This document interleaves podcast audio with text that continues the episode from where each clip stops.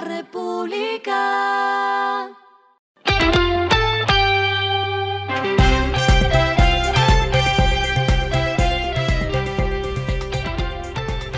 Esto es lo que debes saber al comenzar la semana. Esto es lo que debes saber al comenzar la semana. Los indicadores arrancan el lunes así. El dólar cerró en 3.956.76 pesos, subió 0.88 pesos. El euro cerró en 4.350.26 pesos, subió 0.97 pesos. El petróleo Brent se cotizó en 71 dólares el barril. La carga de café se vende a 1.468.000 pesos y en la bolsa de Nueva York se cotiza a 2.13 dólares. Las movidas del fin de semana fueron. Carrefour S.A. hizo una oferta para hacerse cargo de una red de 7.000 supermercados locales propiedad del grupo minorista francés Casino, que también está vendiendo su participación en Almacenes Éxito en Colombia. Carrefour podría ofrecer entre 545 y 654 millones de dólares para la red local y también pujará por varios hipermercados. El director general de Moderna, Stefan Vansel, dijo que la vacuna experimental contra el melanoma que elaboró su compañía podría estar disponible en 2025, lo que supondría un paso histórico contra la forma más grave de cáncer de piel. Los pacientes con melanomas graves que recibieron la vacuna y el medicamento tenían 49% menos de probabilidades de morir.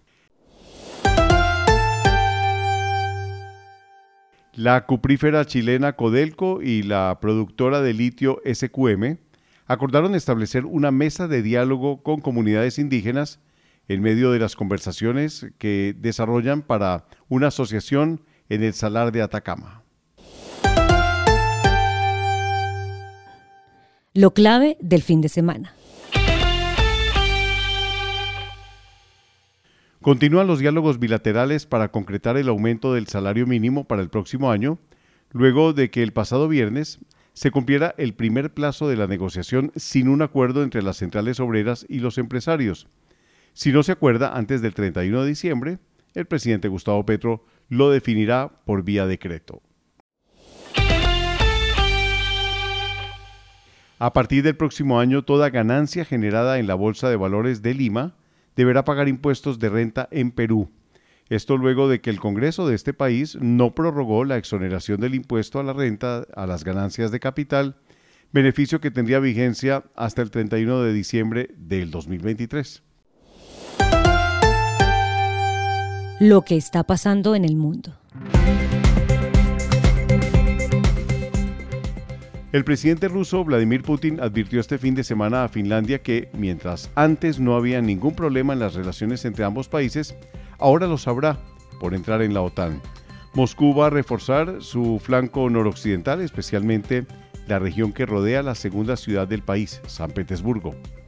Estados Unidos le dijo a Corea del Norte que cualquier ataque nuclear contra la nación o sus aliados es inaceptable y tendrá como resultado el fin del régimen de Kim Jong-un.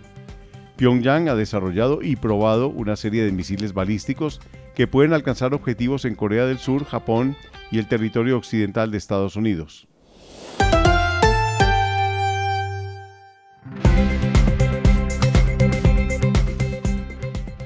Finalizamos con el editorial de hoy.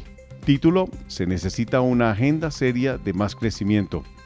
Colombia necesita urgentemente una nueva agenda de inversiones que generen más crecimiento, empleo y desarrollo sostenible. Para ello debe salir del pantano político.